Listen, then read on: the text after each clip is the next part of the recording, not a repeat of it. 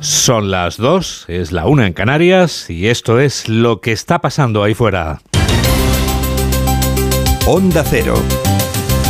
Noticias fin de semana. Juan Diego Guerrero. Buenas tardes a todo el mundo. La Cibeles se ha llenado con una multitud de personas, pero no para celebrar un triunfo deportivo, sino para protestar contra el gobierno de Pedro Sánchez. Un centenar de asociaciones ha convocado esta movilización para mostrar su oposición a medidas como los acuerdos de Sánchez con los independentistas catalanes que benefician a uno y a otros. Decenas de miles de personas se apiñan alrededor de la Cibeles madrileña en una manifestación de la sociedad civil respaldada por Partido Popular, Vox y Ciudadanos. En la Cibeles continúa una unidad móvil de Onda Cero con José Eduardo Martínez en la técnica y con Ignacio Jarillo. Buenas tardes. Saludos y decenas de miles de manifestantes que llegan a los 100.000, dicen fuentes de los organizadores, se han concentrado llenando la plaza de Cibeles de Madrid y sus confluencias, convocados por el Foro Libertad y Alternativa, que contaba con la presencia de voces ya desligadas de la política y pensadores como Rosa Díez, Fernando Sabater, Vidal Cuadras, pero también voces en activo como el vicesecretario de organización del PP, Miguel Tellado. Hoy los protagonistas son los ciudadanos que salen a la calle, los políticos tenemos todos los días la oportunidad de hablar y expresar nuestras opiniones y hoy a quien le corresponde ese protagonismo es a la sociedad civil organizada a través de una, eh, un gran número de plataformas. ¿no? Santiago Abascal, quizá el único líder de primera fila de partidos que ha reprochado a Sánchez su entreguismo a los independentistas, pero además, como decíamos, manifestantes en general con una idea bastante clara. Aquí no venimos, decían, en nombre de los políticos. Eh, no es una manifestación de ningún color político, se ve con una tranquilidad enorme y sin embargo lo que estamos es en contra de, lo que, de, no se deteriore la Constitución ni se deteriore eh, todo lo que están haciendo estos individuos. Manifestación contra Sánchez y su gobierno, dicen la mayoría que ha engañado a los que le votaron. A Pedro Sánchez han debido de pitarle los oídos, porque a la hora de esta manifestación, aprovechando que el Pisuerga pasa por la cúpula del milenio, Sánchez ha salido a dar un mitin en Valladolid, en esta campaña electoral que durará hasta que vayamos a votar dentro de 127 días. El presidente del gobierno ha respondido a, los, a las decenas de miles de personas que se han manifestado en las Cibeles. Sánchez ha desdeñado a los manifestantes comparándolos con quienes se manifiestan en defensa del independentismo. Desde la cúpula del milenio de Valladolid informa Lucía Barreiro. Al otro lado de esa manifestación ha defendido el presidente del gobierno, Pedro Sánchez, está la España unida de los avances en los derechos. Entre esa manifestación de Barcelona y la de hoy de Madrid está la inmensa mayoría de españoles y españolas que queremos una España unida, en convivencia, que respete la diversidad y que avance, y que avance en derechos y en prosperidad. Sánchez, que ha aterrizado hoy en Valladolid en mitad de la polémica por el protocolo antiaborto anunciado por Vox, el socio del Partido Popular en la Junta de Castilla y León, a quienes ha culpado de perpetuar la brecha de género, algo que desde su ejecutivo no van a consentir, ha dicho, y seguirán impulsando políticas como la subida del salario mínimo interprofesional para paliar esa brecha salarial de las mujeres. La ministra que lidera el partido con el que gobierna el PSOE en coalición no esconde su programa electoral. Ione Belarra después de la ya acostumbrada soflama contra los empresarios, llama a que el gobierno intervenga la economía nacional. Es indecente que el señor Juan Roch se esté llenando los bolsillos siendo un capitalista despiadado. Y hay que decirlo claro, son capitalistas despiadados. Tenemos que frenarles los pies. Y eso solo se hace como hemos demostrado en los últimos tres años. Si lo pensáis bien, las medidas más efectivas y más baratas son las medidas de intervención pública en la economía. Casi 28.000 personas están de los nervios ahora mismo. Dentro de dos horas se la juegan porque se examinan para conseguir una de las más de 11.000 plazas convocadas por el Ministerio de Sanidad. Muchas de esas plazas son para hacer el MIR, o sea, para convertirse en médicos residentes. Belén Gómez del Pino. Con todos los nervios a punto, bolígrafos de repuesto y alguna que otra ojera por el sobreesfuerzo de última hora que se suma un año entero de cuidada planificación de estudio. Así afrontan los 27.796 aspirantes el examen para conseguir una de las 11.171 plazas de formación sanitaria especializada. Los que logren una nota más alta podrán escoger especialidad y hospital para ejercer y formarse en los próximos años. El grueso de la convocatoria se lo llevan los médicos con 8.550 plazas, pero también se oferta enfermería, farmacia, psicología, química, biología y física, siempre en ámbito sanitario.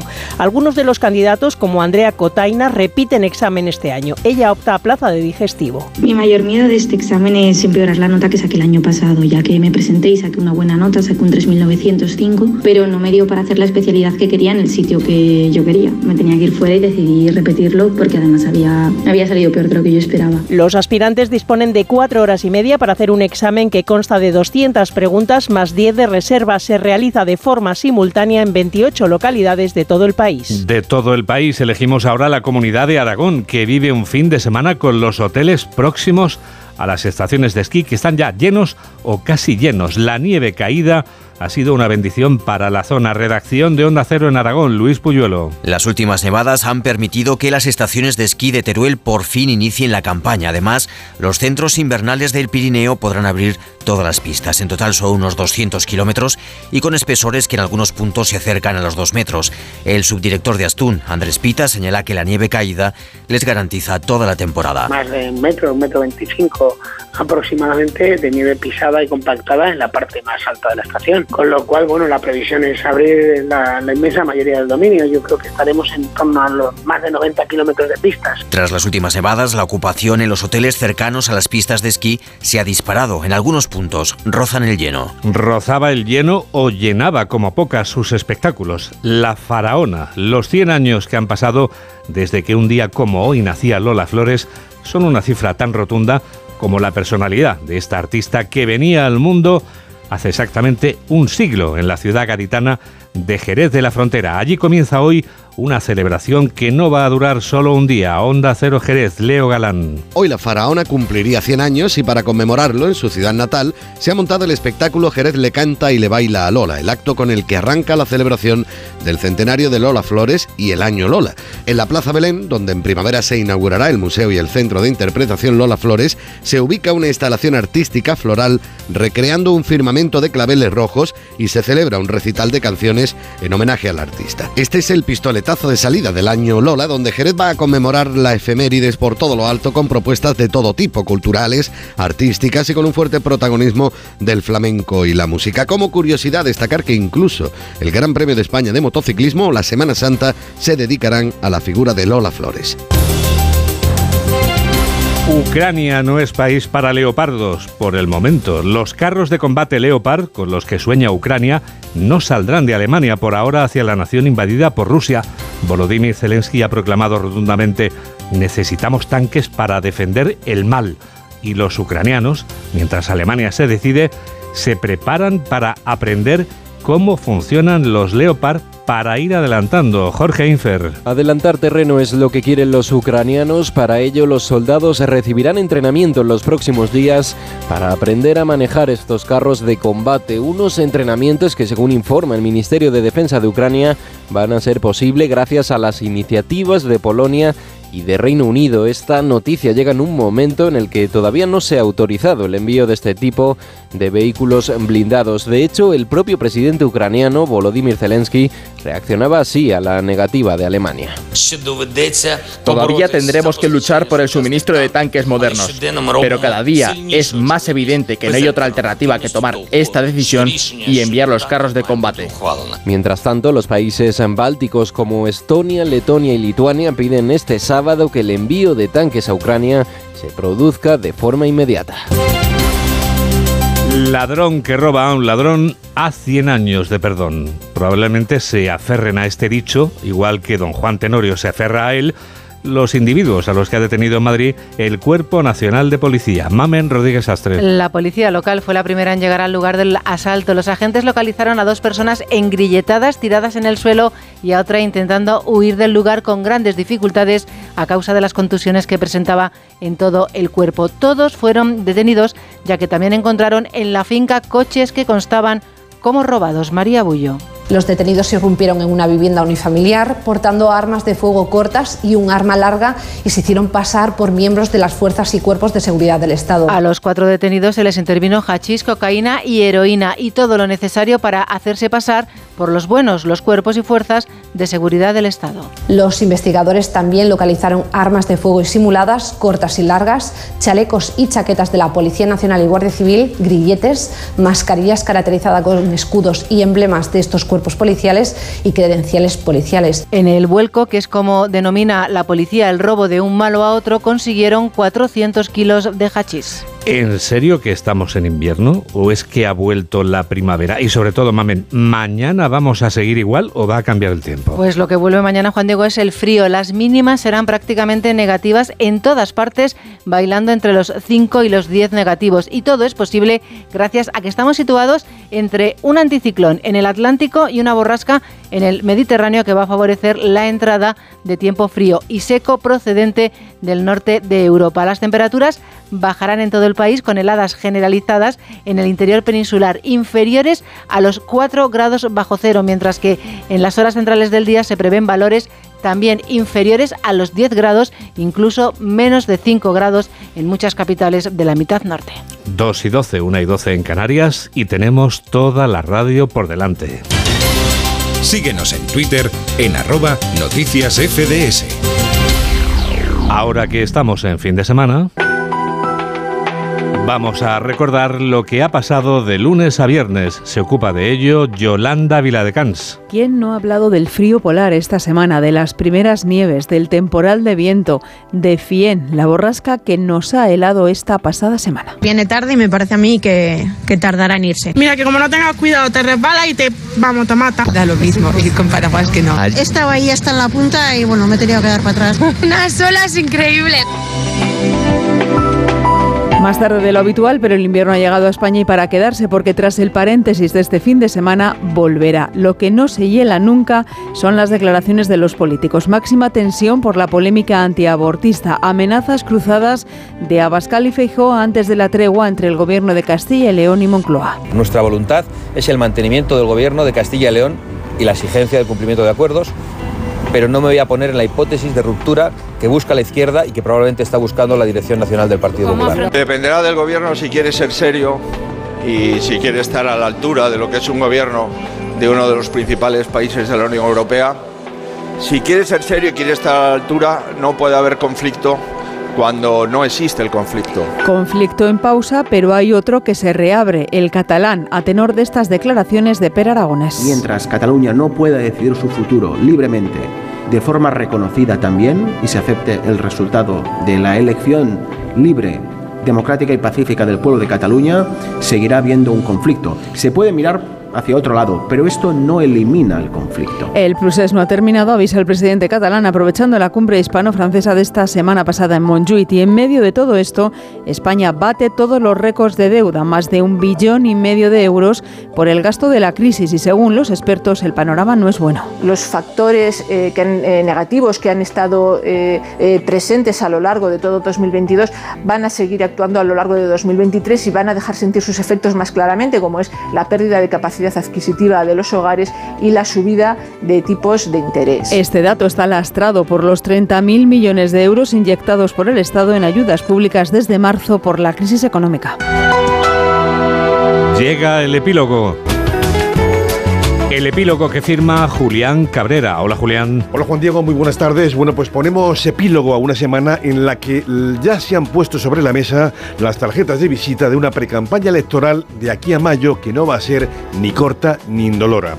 Ventaja mínima para el PSOE en el CIS Tezanos, el Partido Popular a la cabeza en intención de voto directo y con reflejo en un patente nerviosismo en la Moncloa, reflejado en cuestiones como el temor a que un beneficiado por la intocable ley del sí vuelva a De momento son ya 200 los que han visto la calle antes de lo previsto. Semana que nos mostraba a propósito de la celebración en Barcelona de la cumbre hispano-francesa, tanto la brecha abierta dentro del independentismo como un panorama no precisamente tan sosegado como pretendía vender el presidente del gobierno. Conclusión, no se moverá en las próximas 18 semanas una sola pestaña que escape a la fragancia electoral.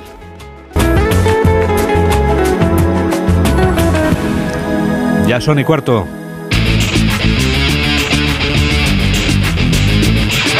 Ya están aquí las noticias del deporte. David Camps, buenas tardes. ¿Qué tal, Juan Diego? Buenas tardes. Decimoctava jornada de Liga en Primera División. Tenemos baloncesto, decimoséptima jornada en la Liga Endesa, que además cierra la primera vuelta y sabremos los ocho equipos que juegan la Copa del Rey de Badalona del 16 al 19 de febrero. Tenemos a Roberto Bautista en tercera ronda mejor dicho, ganar en tercera ronda del Abierto de Australia y estar en los octavos de final eliminando al escocés Andy Murray. También está en octavos de final Novak Djokovic, pese a que está absolutamente cojo, pero vamos al deporte en directo. Vámonos a Vallecas porque está jugando el Rayo ante la Real Sociedad y tenemos novedades en el marcador. Raúl Granado, buenas tardes.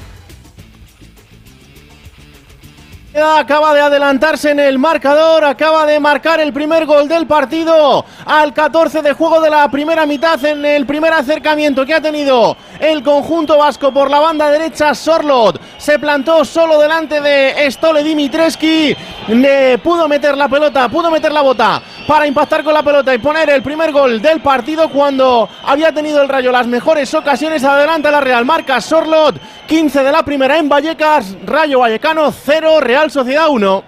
Ahora estamos con el resto de partidos. A las 4 y cuarto Español Betis, 6 y media Atlético de Madrid Valladolid, 9 de la noche Sevilla Cádiz, pero mañana juega el líder, el Barça, 6 y media ante el Getafe. Alfredo Martínez, buenas tardes.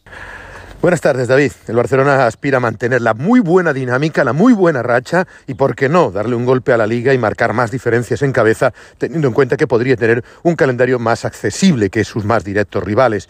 En cualquier caso, hay noticias eh, para el técnico del Barcelona en el regreso de Ronald Araujo y de Frenkie de Jong. Ambos con molestias han entrado en la lista de convocados. Vamos a ver si arriesga el técnico o le sigue dando descanso para recuperarse porque no están al 100%. Mientras que son baja ya con sabida Robert Lewandowski, que cumple su segundo partido de los tres de sanción, y Ferran Torres, que empieza a cumplir el ciclo de los dos que le cayeron por expulsión frente al Atlético de Madrid. A todo ello hay que destacar que ha entrado en la convocatoria también el joven juvenil Ángel Alarcón, como ya hiciera en la Copa del Rey. Uno de los temas a tratar, evidentemente, para el técnico del Barcelona ha sido la impactante noticia de la detención y el ingreso en prisión de Dani Alves. Bueno, es difícil comentar una situación así, esto lo, primero, ¿no? Eh, creo que como todo el mundo estoy en, eh, sorprendido, estoy impactado, estoy un poco en estado de shock, ¿no? Conociendo a, a, Dani, pues la verdad que esto es lo primero que me viene a la cabeza. Y después, pues que es un tema de la, de la justicia y que la justicia de alguna manera dictará lo que, lo que sea, ¿no? Ahí ya no podemos entrar. En cuanto a, a Dani, pues me sabe muy mal por él, ¿no? Eh, sorprendido por cómo es, cómo es Dani y cómo ha sido aquí con nosotros. Sorprendido e impactado. ¿no? Xavi Hernández, lógicamente, conoce al jugador brasileño muy íntimamente después de muchos años de convivencia en el vestuario y ha comentado el sentir personal de la situación del eh, internacional canariña. Por otra parte, hay que destacar que el Getafe ha dicho que es un equipo muy rocoso y que difícilmente se le hacen goles, pero que en cualquier caso el Barcelona en su estadio se siente más fuerte. Con respecto al calendario que tiene ahora el Barcelona, el que podría permitir dar un golpe en la liga, Xavi no cree que sea tan accesible. Pues no lo sé, porque al final, mira, hemos perdido puntos, sí, en el Bernabéu, en un campo difícil, pero al final hemos perdido puntos con, contra el Rayo y contra Español, ¿no? que en principio son partidos que, la gente nos ve como muy favoritos, ¿no? Mañana es un partido de esos. Mañana es un partido que se te puede complicar. Cualquier partido ahora mismo es difícil, ¿no? Luego vamos a Girona, vamos a Sevilla contra el Betis, viene el Sevilla en casa. Yo diría que no tenemos un calendario nada fácil, ¿no? Además, sorteo de Copa contra la Real Sociedad, partido realmente complicado, aunque sea en casa tenemos un calendario muy exigente, diría. También se ha referido el técnico del Barcelona a la posibilidad de fichar. Memphis se fue porque pidió irse. Yo estaba contento con lo que tenía. Y si no se va nadie más y no viene nadie, no hay problemas. Me conformaré con lo que quede. Porque, entre otras razones, sabe evidentemente que en este mercado invernal es muy difícil, con el escaso dinero que se tiene, fichar y mejorar la plantilla. Ha dicho claramente que es un problema del fair play. En cualquier caso, el Barcelona mañana a las seis y media ante el Getafe a consolidar su liderato de la liga. Gracias, Alfredo. Exigente también es el calendario para su perseguidor, el Real Madrid, que juega mañana a 9 de la noche en Bilbao ante el Athletic. El técnico del Athletic es el Ernesto Valverde y habla sobre Carlo Ancelotti. Iba a decir todos los entrenadores o mucha gente, sentimos debilidad por Ancelotti, independientemente de los títulos que ha podido conseguir, que es, tiene un mérito increíble, sino también por cómo lo hace, cómo eh, lleva el equipo, esa llegada al jugador que tiene que, que hace que, eh, que, todos lo respeten, eh, que año tras año continúe ganando y lo consiga siempre con una sonrisa. Yo creo que eso es, hay una parte de eso en la que, a la que todos queremos llegar, ¿no? Y Ancelotti cerrando asuntos comprometidos de la mejor manera posible. Alberto Pereiro, buenas tardes. Bueno, no es habitual eh, verle cometer un error en ese tipo de situaciones. ¿Qué tal, David? Muy buenas. Bueno, pues eh, lo primero, le preocupa a todo el mundo porque sabe eh, el aficionado madridista que hay una sanción para Chouameni por lo que hizo el otro día, que es ver un partido de la NBA al mismo tiempo que el Madrid jugaba el partido de Copa y mira cómo lo explica Carreto. ha hecho pública su disculpa, creo que se ha equivocado, pero por el hecho que ha hecho disculpa pública al, a los compañeros, a la afición, eh, es un chico joven que um, se ha equivocado una vez. Eh, el, el, tema se ha acabado con esto, no es que el jugador está recuperando y Ola puede recuperar pronto la próxima semana. Bueno, eh, la sensación de que no va a trascender más allá del vestuario, pero eh, ya te digo yo que la multa es eh, casi de seis cifras y que el Madrid eh, lo ha gestionado perfectamente de manera interna. Pero fuera de todo esto, hoy le han preguntado por el mercado. No va a llegar nadie, pero al salir le han preguntado por Camavinga y ese supuesto interés del Arsenal para llevarse al medio centro francés y dice que hay intocables en la plantilla del Madrid. Mira. Yo creo que esta plantilla es intocable. Son intocables también jugadores que entran en el campo y lo, y dan todo, como lo ha dado todo Ceballos y Asensio. Si tú me pides, Mouse y son intocables, sí. Esto no significa que tienen que jugar todos los partidos, pero son intocables. Son jugadores que han hecho la historia de este club, que están haciendo la historia y que estarán, eh, harán la historia de este club. Bueno, pues Chuamení, Carvajal, Lucas Vázquez, Hazard, que se ha quedado fuera de la convocatoria, y Álava fuera de la lista son cinco bajas. Eh, la duda es si hay continuidad para lo que el otro día resucitó al Madrid en Villarreal, que es que eh, Ceballos y Asensio sean titulares en el partido de San. Yo tengo muchas dudas de que ninguno de los dos entre en el once titular. Pero bueno, Madrid ha dado la lista de convocados, eh, la sensación de que se han recuperado una situación prácticamente crítica de perder dos competiciones en cuatro días y veremos a ver qué pasa. Pero el once titular, ya te digo yo, que Ancelotti no es de señalar y que Cross, Rodrigo no, pero arriba puede haber un cambio pero Modric que vuelve a la lista de base titular, David. Gracias, Alberto. Un abrazo, chao. ¿Cómo sigue el partido en Vallecas, Raúl? En el 22 de la primera mitad aquí en el Estadio de Vallecas con el Rayo Vallecano que poco a poco intenta rehacerse después de ese gol de Sorlot para la Real Sociedad para adelantar al conjunto vasco. Tiene la pelota, tiene las ocasiones el conjunto rayista pero manda a la Real con ese gol de Sorlot. Rayo Vallecano 0, Real Sociedad 1. A las seis y media, Atlético de Madrid-Valladolid. El Atlético de Madrid que podría ver debutar a su nuevo fichaje Memphis Depay. Alejandro Mori, buenas tardes. Buenas tardes, David. Vuelve la Liga al Metropolitano para un Atlético que necesita obligatoriamente la victoria para agarrarse a los puestos de Champions. Una sola victoria en los últimos seis partidos del campeonato.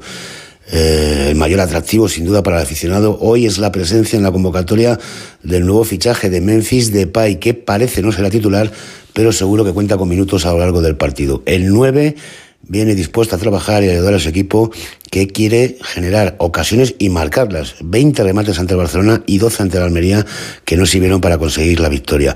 Pero hay que afinar la puntería para conseguir, insisto, esos resultados. Sin sus dos centrales titulares una vez más, son Baja Jiménez por lesión y Savic por sanción, Mario Hermoso se abre hueco en un once del titular eh, que podría ser formado por los Black en portería, Nahuel Molina, Bitzel Hermoso y Reinildo en defensa, centro del campo para Condobia, Coque, Llorente y Antoine Grisman, jugando en esa posición de interior, y arriba Correa y Morata. La buena noticia es la vuelta de Carrasco a la convocatoria tras superar su elongación muscular y Reguilón se ha quedado fuera, evidentemente, porque tiene que cumplir sanción.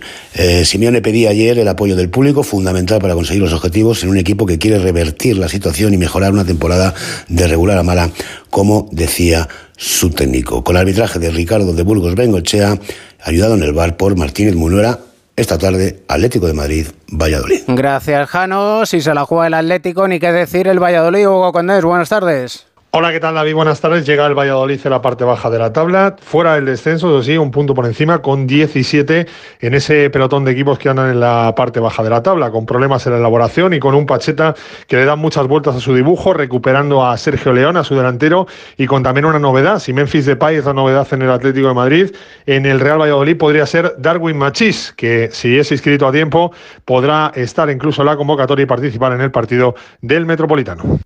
Gracias, Hugo. A las 4 y cuarto, Español Betis, José Agustín Gómez. Buenas tardes. Buenas tardes, David. Tras caer eliminados esta semana en la Copa del Rey, Español y Betis regresan a la competición de la regularidad, donde buscarán mantener el camino de la victoria que recuperaron la pasada jornada. En los blanqueazules, Diego Martínez está pendiente Martin Bradwaite, ausente en el nuevo San Mamés por lesión, y veremos si da entrada en la convocatoria el último fichaje lateral francés, Pierre Gabriel. Así ve el partido de esta tarde el técnico españolista. El partido es de máxima dificultad y eso también lo hace muy atractivo, ¿no? Yo creo que es uno de esos partidos donde donde más allá de, la fatiga y el cansancio que, lo hay por parte de los dos equipos, pues eso tendremos que suplirlo eh, pues con, ilusión, con ganas, con, con, el deseo de ganar delante de nuestra afición, con las ganas de competir y seguir dándole continuidad a nuestro proceso de mejora en este 2023. Eso es lo que queremos. En el Betis, Pellegrini no podrá contar con el sancionado Luis Felipe ni con los lesionados Nabil Fekir y Juanmi. Por contra, recupera Guardado Joaquín y Ruiz Silva y veremos si el recién llegado Abner Vinicius tiene sus primeros minutos. Pellegrini confía que el equipo siga su línea en la liga para mantenerse en los puestos privilegiados. En términos generales, yo creo que hay una conciencia que el equipo está, que está bien, que está en un momento importante, que mm, eso mismo nos da mayor frustración de no haber seguido en, ambas competiciones, pero ahora hay que mirar hacia adelante, dar vuelta a la hoja y tratar de, eh, de aquí hasta los primeros días de marzo, que retomamos la Europa League, centrarse en la liga y tratar de defender la posición en que estamos en la tabla, que, posición de Champions.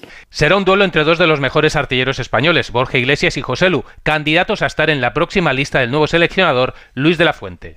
Gracias, José Agustín. Y a las 9 de la noche, dos equipos en puestos de descenso. Sevilla-Cádiz. El Sevilla, Carlos Hidalgo, buenas tardes. Buenas tardes. El Sevilla, penúltimo en la clasificación, llega con muchas urgencias a este partido ante un rival directo como el Cádiz. San Paoli cuenta con siete bajas para este encuentro. Los lesionados Marcao, Alex Teles, Thomas Delaney, el Papu Gómez y Tecatito Corona, el sancionado Marcos Acuña y también la baja de Janusay, que sigue esperando que se cierre su salida. Ya veremos si al Valencia. La novedad es la entrada de Lucas Ocampos, aunque él mismo ha reconocido que no está para 90 minutos porque llevaba un mes entrenando con el segundo equipo del Ajax. El partido viene precedido de enérgicas protestas de la afición. Por un lado han aparecido pintadas contra el presidente en su vivienda y en su empresa y por otro a las siete y media de la tarde hay una manifestación convocada en las puertas a las puertas del Estadio Ramón Sánchez Pijuán por hasta 80 colectivos y peñas contra el Consejo de Administración. Gracias Carlos. Novedades del Cádiz. José Manuel Jiménez, buenas tardes. Buenas tardes, eh, David. Eh, pues el Cádiz, eh, aún digiriendo todo lo sucedido con el VAR en el partido del pasado lunes ante el Elche,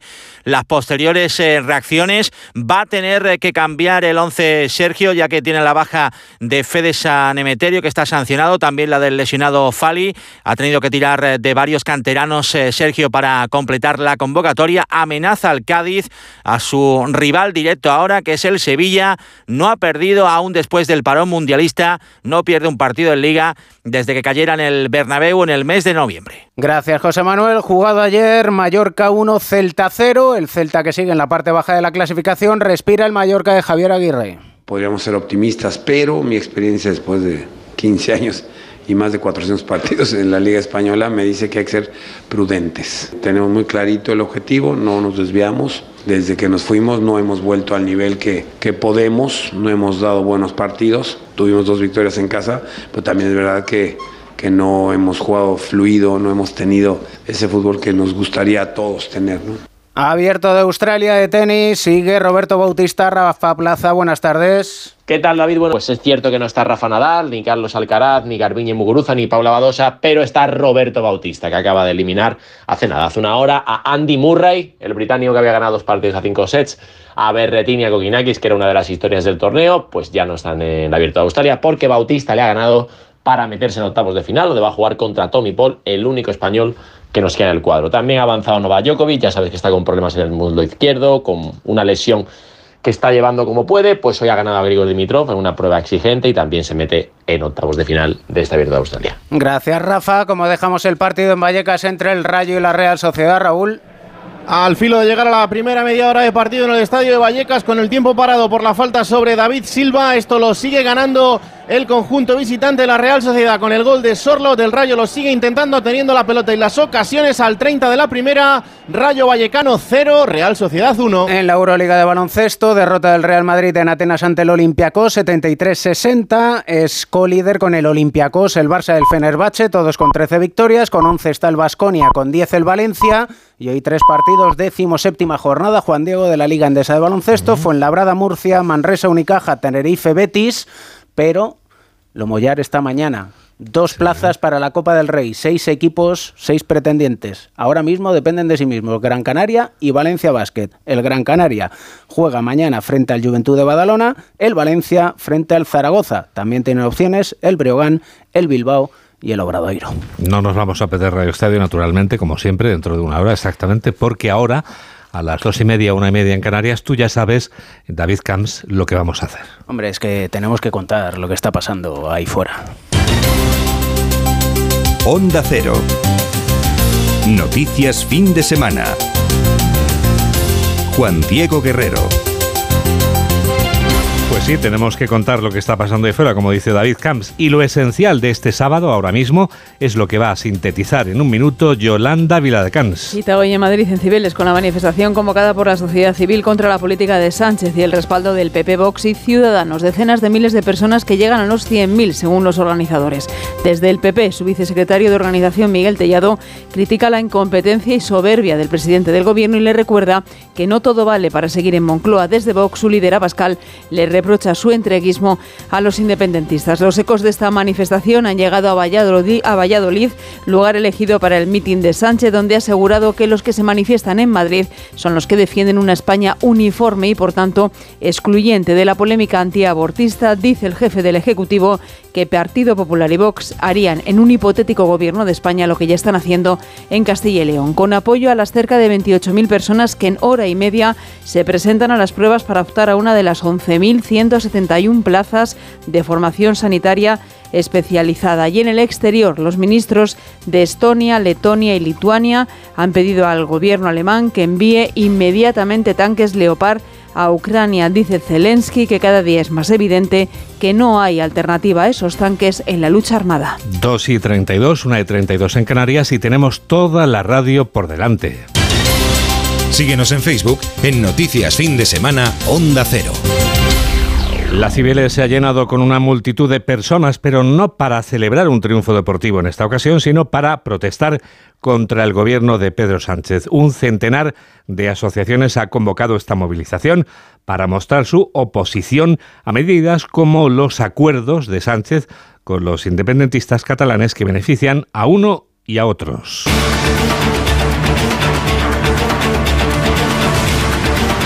Decenas de miles de personas se han apiñado alrededor de la Cibeles madrileña en una concentración presidida por el lema España, democracia y constitución. Es una manifestación de la sociedad civil que sigue de cerca una unidad móvil de Onda Cero con José Eduardo Martínez en la técnica y con Ignacio Jarillo. Hola Ignacio. Sí, muchas voces con las que hemos hablado esta mañana querían venir aquí como ciudadanos. Algunos decían como electores engañados por Pedro Sánchez, al que votaron para después comprobar que ha hecho todo lo que dijo que no harían. Decenas de miles de manifestantes que han llenado la foto de la Plaza de Cibeles y sus avenidas principales en esta manifestación, convocados por la plataforma de asociaciones lideradas por el Foro Libertad y Alternativa, que expresaban así su descontento. La que me avale es esa razón, que no hay color político, sino que hay tres conceptos, constitución, Constitución y Constitución y no hay más. Esa es mi razón. Que no se deteriore y que no, y que no nos manejen de esa manera que vamos a peor. A peor vamos. Indignación sobre todo por la mala situación económica, dicen el desempleo y los juegos de tronos de Sánchez con Cataluña, nos decían algunos, capaz de reformar el Código Penal para poner en la calle a los independentistas condenados y a los agresores sexuales que ven reducidas sus condenas gracias a la ley del solo sí es sí. Juan Diego. Esta multitudinaria manifestación de la sociedad civil ha sido respaldada por Partido Popular, Vox y Ciudadanos y dirigentes de las tres formaciones políticas han mostrado durante la protesta su malestar con la política del gobierno. Ignacio. Sí, es una manifestación ciudadana, pero los políticos no se han resistido a aparecer en los puntos de prensa para expresar que están aquí con los convocantes. Así, especialmente PP con su vicesecretario general Tellado y Vox con el propio Abascal acudían, cada uno por su lado, eso sí. Hoy el Partido Popular sale a la calle convocado por un montón de plataformas que han convocado esta movilización ciudadana para sumarse a su grito, para acompañarlos en ese basta ya y para decirle al presidente del gobierno que no todo vale. Frente al gobierno de la suelta de violadores, de terroristas y de golpistas, frente al gobierno que impone ideologías totalitarias y por lo tanto estamos en el mejor lugar que podíamos estar hoy, convencidos de la necesidad de una movilización. Lo mismo que Inés Arrimadas y otros antiguos dirigentes como Rosa Díez, los portavoces de la manifestación, Julia Calvet, presidenta de Shacabat, e Ignacio Trillo de Resiste España Unida han dado lectura finalmente a un manifiesto que mostraba su rechazo a la deriva política, han dicho, que ha tomado nuestro país. Desde la Plaza de De Madrid ha informado Ignacio Jarillo.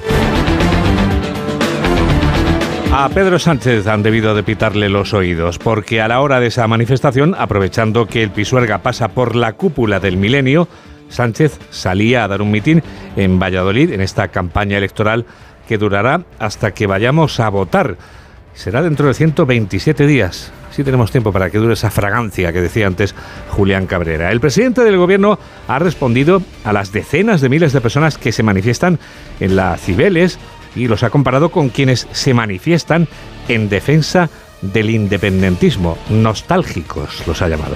Desde la cúpula del milenio de Valladolid informa Lucía Barreiro. Frente a esa multitudinaria manifestación que se celebra en Madrid, ha defendido el presidente del Gobierno, Pedro Sánchez, está la España que respeta la diversidad. Entre esa manifestación de Barcelona y la de hoy de Madrid está la inmensa mayoría de españoles y españolas que queremos una España unida, en convivencia, que respete la diversidad y que avance, y que avance en derechos y en prosperidad. Con la polémica por el famoso protocolo Provida anunciado por Vox aún sobrevolando la comunidad, Sánchez ha afirmado que no van a consentir un paso atrás en los derechos de las mujeres y seguirán impulsando políticas como la subida del salario mínimo interprofesional para paliar la brecha salarial de las mujeres. De verdad, qué, qué, qué obsesión, qué obsesión tiene la derecha y la ultraderecha con las mujeres, ¿no? Pero ¿por qué tienen esta idea siempre de perpetuar la desigualdad de género? No lo vamos a permitir. Vamos a defender los derechos de las mujeres. Durante el acto público de presentación de los candidatos a las capitales de provincia de Castilla y León ha asegurado que quien quiera ver un hipotético gobierno de Feijóo y Abascal no tiene más que ver lo que hace Mañueco y Vox aquí en Castilla y León. El portavoz parlamentario de la formación con la que gobierna el PSOE en coalición, eh, Pablo Echenique, portavoz de Unidas Podemos en el Congreso, ha dejado muy clara su opinión, la de su partido, que como decimos forma parte del gobierno, respecto a la invasión de Ucrania y a la participación de España y a su contribución también en torno a lo que ha llamado el, la formación bélica armamentística y la ha comparado con la OTAN. No nos callamos las verdades. Y precisamente por eso podemos decir en el Congreso de los Diputados que no vamos a participar del furor bélico otanista y que estamos en contra de calentar la invasión de Ucrania con más y más armas para seguir alimentando a los señores de la guerra. Aunque nos machaquen en la televisión, aunque nos machaquen. 3 menos 21, 2 menos 21 en Canarias. Enseguida les llevamos a dar la vuelta al mundo en 80 segundos para deleite de nuestros oyentes que nos siguen desde cualquier nación del planeta, por ejemplo, Bulgaria. България слушаме новините, уикенд новините с uh, Juan Diego Guerrero. Lo que he dicho en búlgaro ahora es que en Bulgaria escuchamos las noticias fin de semana con Juan Diego Guerrero.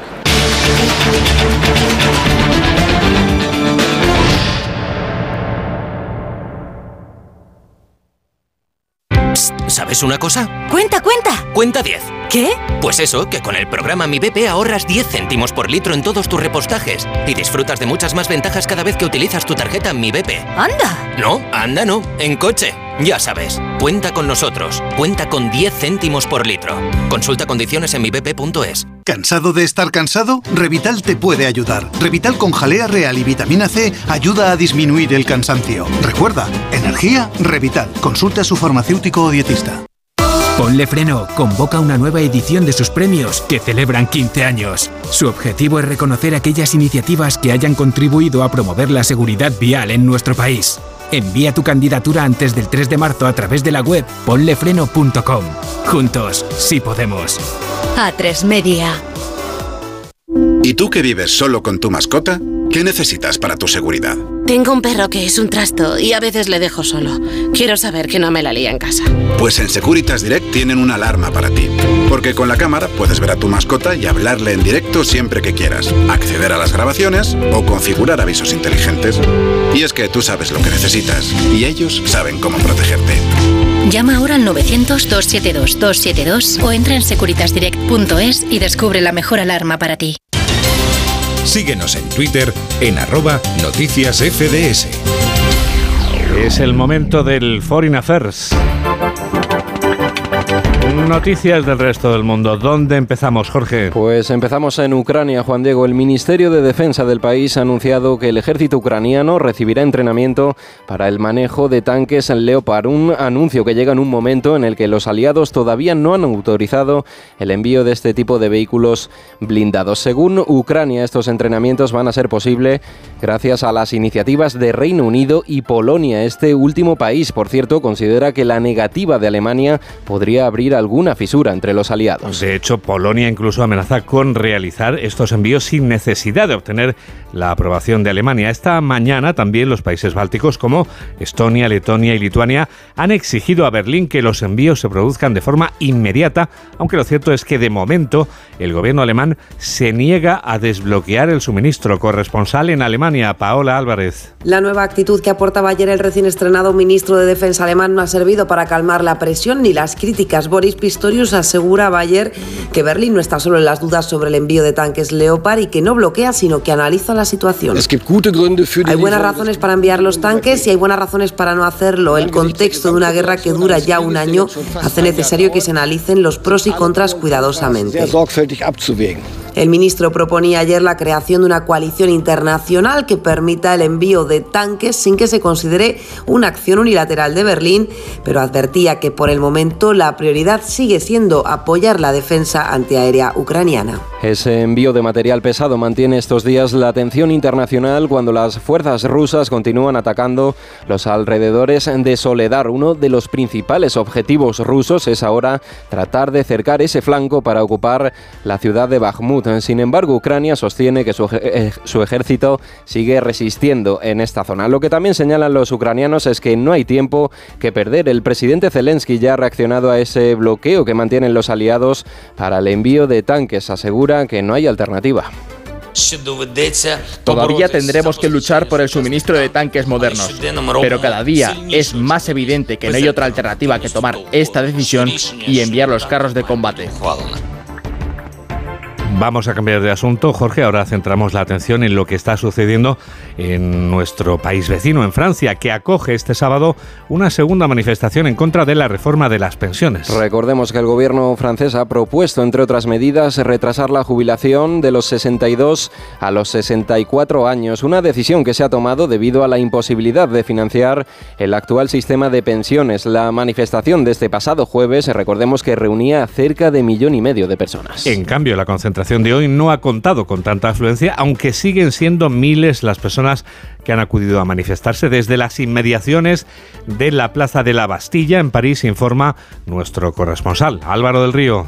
Varios miles de personas participan a esta hora en la manifestación que arranca en la Plaza de la Bastilla de París contra la reforma de las pensiones del gobierno de Macron. Muchas banderolas y pancartas de colectivos juveniles que son los que hoy organizan la marcha con el apoyo de la izquierdista Francia insumisa de Jean-Luc Mélenchon. No se espera una movilización tan masiva como la lograda por los sindicatos el pasado jueves cuando se superó el millón de manifestantes. Lo que buscan los jóvenes es seguir alimentando las protestas contra la polémica reforma que se presentará el lunes en Consejo de Ministros, aunque los sindicatos recelan de esta iniciativa porque prefieren mantener apartados a los movimientos políticos. Y desde Francia recorremos 20.000 kilómetros para viajar casi a las antípodas. El motivo no es otro que el relevo de la reciente dimitida primera ministra que va a dejar su cargo de forma oficial el próximo 7 de febrero. Sabemos, Jorge, que su sustituto va a ser el hasta ahora ministro de Educación. Chris Hipsin será el nuevo primer ministro. Ha sido el único nominado del Partido Laborista. El dirigente es un hombre de confianza de Jacinda Arden, que se hizo valer en el país a raíz de, de su puesto en la cartera de respuesta al coronavirus. Él mismo asegura sentirse honrado por el apoyo de su partido y señala que está deseando ponerse manos a la obra. Tengo muchas ganas de empezar el trabajo y me siento con energía y entusiasmo. Estoy deseando empezar a trabajar. También quiero agradecer a la gente de Nueva Zelanda por su paciencia durante este proceso. Hay que reconocer que la renuncia de un primer ministro es algo importante. Y vamos terminando, si te parece, Jorge, con la vista puesta en China. Sí, porque tres años después los chinos viven con alivio el primer año nuevo lunar sin restricciones contra el coronavirus, aunque también con cautela por el aumento del número de contagios que vaticinan los expertos durante este periodo festivo. Su presidente Xi Jinping daba los mejores deseos a sus compatriotas. Hoy nos reunimos con alegría para despedir el año pasado y dar la bienvenida para celebrar el nuevo año. En nombre del Comité Central del Partido Comunista Chino y del Consejo de Estado, expreso los mejores deseos a las personas de todos los grupos étnicos del país. Las festividades durarán 15 días a partir de mañana domingo cuando se inicia el Año Nuevo Chino, que en esta ocasión estará regido por el conejo de agua, un símbolo, Juan Diego, que en este país representa la destreza, el ingenio y la prosperidad. Ha sido un resumen de Jorge Infer que no sabemos exactamente qué animal es. Eh, ¿Lo has comprobado? ¿Lo has estudiado? No lo he estudiado mucho, sé lo que representa, pero de momento yo no lo tengo en casa. No lo tienes, pero ¿sabes cuál es tu animal o no? Sí, yo soy más de tigre. Tigre, perfecto. Yo soy serpiente. Bueno, pues eh, enseguida continuamos. Onda Cero. Noticias fin de semana. Continuamos ya mismo porque nadie está por encima de la ley. Eso lo sabe muy bien Santiago Córdoba, el abogado experto en Derecho de la Circulación, al que ya saludamos. Letrado, buenas tardes. Muy buenas tardes. ¿De qué nos hablas, Santi, esta semana? Pues mira, con las nevadas que nos están llegando, quien deba circular por ciertas zonas no debe olvidar bien las cadenas o bien los neumáticos de invierno para el vehículo. Aunque hay que aclarar que en nuestro país no es obligatorio llevar en el vehículo como accesorio las cadenas, como por ejemplo, si lo es, el chaleco reflectante o los triángulos que en breve serán sustituidos por la luz de preseñalización de peligro. Pero atención, porque sí es obligatorio utilizarlas en las vías que se señalicen. Por tanto, quien no disponga de cadenas no podrá circular por esas vías. Por ello es conveniente siempre llevarlas. Sin embargo, hay que tener en cuenta que en otros países europeos, por ejemplo Francia, sí es obligatorio llevar en el vehículo las cadenas. De todas formas, quien tenga dudas de en qué países se exige, puede consultar gratis la web de la Comunidad Europea, Normas de Tráfico en Europa, viajar al extranjero. Oye, Santi, ¿cuántas cadenas hay que poner y en qué ruedas se ponen? Efectivamente, pues es una pregunta que mucha gente desconoce la respuesta. Y que te alegra que te haga, ¿verdad? Efectivamente. Mira, el reglamento de vehículos exige como mínimo dos cadenas colocadas sobre la rueda motriz de cada lado del vehículo, por lo que tan importante será llevarlas como saber colocarlas. Muy bien, muchas gracias Santi por todo lo que nos has contado y sobre todo por la utilidad que tienen momentos como este. Un abrazo muy grande. Muy buenas tardes. 3 menos 12, 2 menos 12 en Canarias. Enseguida hablamos de una artista de la que hoy no podemos olvidarnos. Hola, soy Isidoro Zamorano y yo también escucho Noticias Fin de Semana con Juan Diego Guerrero.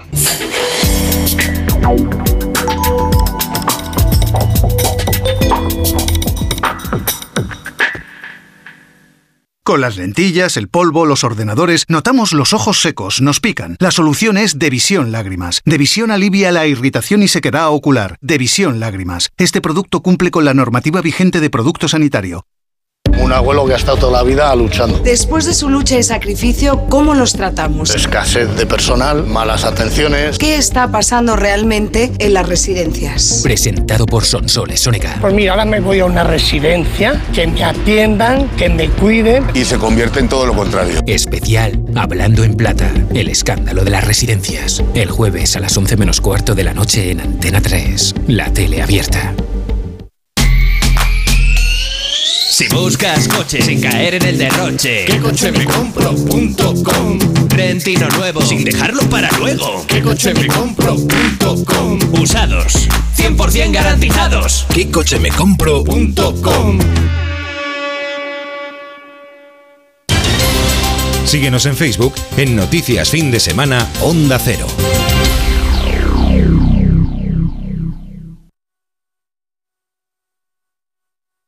¿Sabes por qué se llama al azafrán el oro rojo? Se trata de la especie más cara del mundo. Para reunir un kilo de azafrán hacen falta 250.000 flores. Hay varias maneras de cocinar con azafrán para potenciar su aroma y sabor. En la sección Las recetas de Robin Food, de más de uno, se dieron trucos y recetas para cocinar con esta apreciada especia. Si no escuchaste el programa o quieres volver a escuchar cualquier sección a la carta, entra en la web y en la app de Onda Cero. No te pierdas nada. Onda Cero, tu radio. 3 menos 10, 2 menos 10 en Canarias, última hora desde Onda Cero Barcelona, en la redacción de Onda Cero en Cataluña. Lola Surribas tiene datos sobre la prisión incondicional que ha sido declarada para el individuo acusado de haber eh, protagonizado la muerte violenta, haber acometido la muerte violenta de su pareja. Cuéntanos, Lola. Sí, la jueza de guardia ha decretado prisión provisional comunicada y sin fianza para el hombre detenido por la muerte violenta de su pareja en Balaguer. La causa queda abierta por un delito de homicidio y no había antecedentes de violencia entre la pareja. Recordemos que el hombre alertó a los Mossos que su mujer se había suicidado y precisamente ayer se hacía en Balaguer un minuto de silencio por la que es la primera víctima mortal por violencia de género en Cataluña este 2023 y la quinta en el conjunto del Estado español. Dentro de ocho minutos serán las tres, serán las dos en Canarias. Los 100 años que han pasado desde que un día como hoy nacía Lola Flores son una cifra muy rotunda y hoy queremos recordarla, queremos descubrirla más que describirla. Mamen Rodríguez Astre nos desvela ya todo lo que no sabíamos de María Dolores Flores Ruiz, que al cabo se vino a llamar Lola Flores. A Lola Flores lo que más le gustaba de su cuerpo eran sus piernas. Las definía como de caballo árabe, fuertes y musculosas. En Iberoamérica la llamaban la mujer de las piernas canela.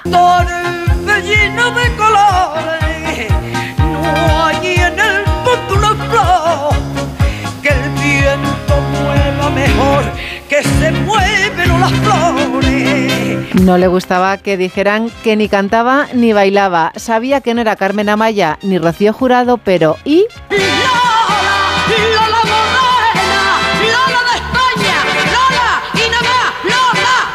Dicen que en una cena de gala en Miami había un ministro español que mandó a decirle que le gustaría que fuera a saludarlo. Lola respondió, dígale al señor ministro que voy a seguir siendo Lola Flores hasta el día en que me muera y que seguramente él ya no lo será el año que viene. Si quiere un saludo mío, que venga él. A tu vera, a tu vera, siempre a la verita tuya, siempre a la verita tuya, hasta que de pena muera. Antes de actuar se tomaba en el camerino un whisky con hielo en vaso de tubo y fumaba un pitillo sin tragarse el humo.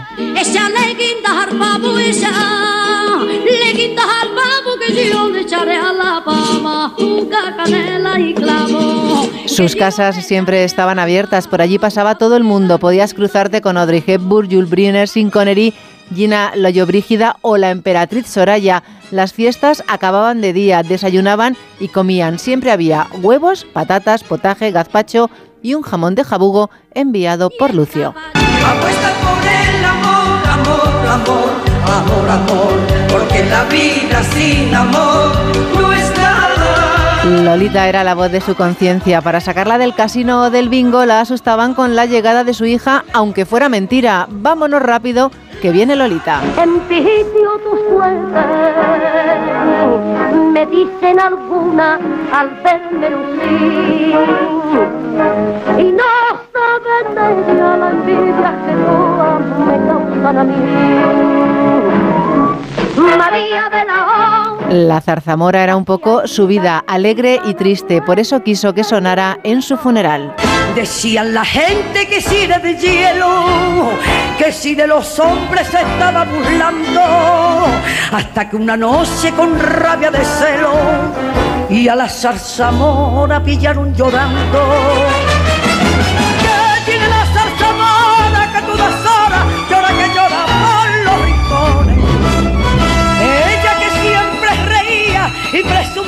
De que partía los corazones. De un querer hizo la prueba y un cariño conoció que la trae y que la lleva por la calle del dolor. Los flamencos del cormao la vigila no deshora porque se han investillado en saber que el desgraciado que en tu banda La música es eterna. El arte es eterno. Lola Flores es eterna.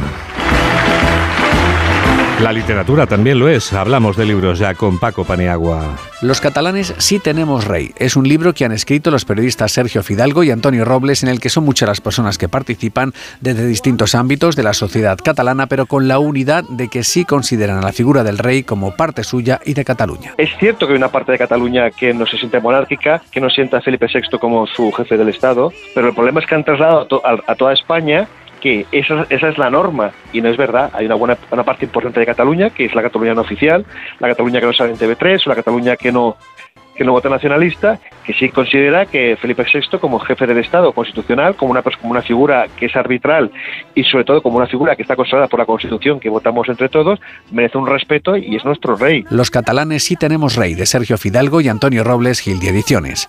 La escritora y periodista Elisenda Roca comenzó el nuevo año escribiendo novela Animales heridos. Se trata de una emotiva historia sobre lo difícil que resulta volver a empezar cuando la vida te golpea. Nora, la protagonista, afronta un divorcio después de un largo matrimonio tóxico, en el que la propia autora se ha visto reflejada en su vida personal. tratar ese tipo de maltrato muy sutil que no, que no se exterioriza, que no se ve, que lo escondes, que es cuando lo peor se vive cuando cierras la puerta de tu casa, que es lo que le ocurre al personaje de Nora. Animales heridos de Lisenda Roca, editoriales Pasa. Una de nuestras escritoras más leídas y especialmente por el público joven es Alice Kellen. Ha entrado en 2023 con su nuevo libro La teoría de los archipiélagos. A través de unos atractivos personajes desarrolla la idea de que todos somos islas, que necesitamos otras islas alrededor. Un antiguo ilustrador de una enciclopedia botánica decide regresar a sus 70 años a recuperar el que fue el amor más intenso de su vida. pero sí que se refleja pues como en ese momento obviamente en cuanto habían rumores o, se enteraba no la gente del pueblo cómo te daban la espalda no cómo te, se convertía alguien en un paria no en un bueno eh, dejabas de ser no la persona que había sido para, para a lo mejor tus vecinos no La teoría de los archipiélagos de Alice Kellen, editorial Planeta. Lleva anillo de casao, me vinieron a decir, pero ya lo había besado y era tarde para mí que publique mi pecado y el pesar que me devora y que todo me da entelado al saber desgraciado ¿Cómo pasa el tiempo? Hay que ver. Nos despedimos ya con otro tipo de música porque la música es infinita. Existe música para todos los gustos. Estos son Crosby, Stills, Nash Young, uno de los primeros supergrupos de la música folk norteamericana. Escuchamos su música en la misma semana en que nos ha dejado uno de sus integrantes, David Crosby. En este programa de noticias que realiza Jorge Zamorano y que produce Mamen Rodríguez Astre, escuchamos Woodstock. Una canción que evidentemente toma nombre de aquel concierto de 1969 que se convertiría en icono del movimiento hippie. Con el folk rock de Crosby, Stills, Nash Young te damos las gracias por estar a ese lado de la radio. Que el radio te acompañe. Adiós.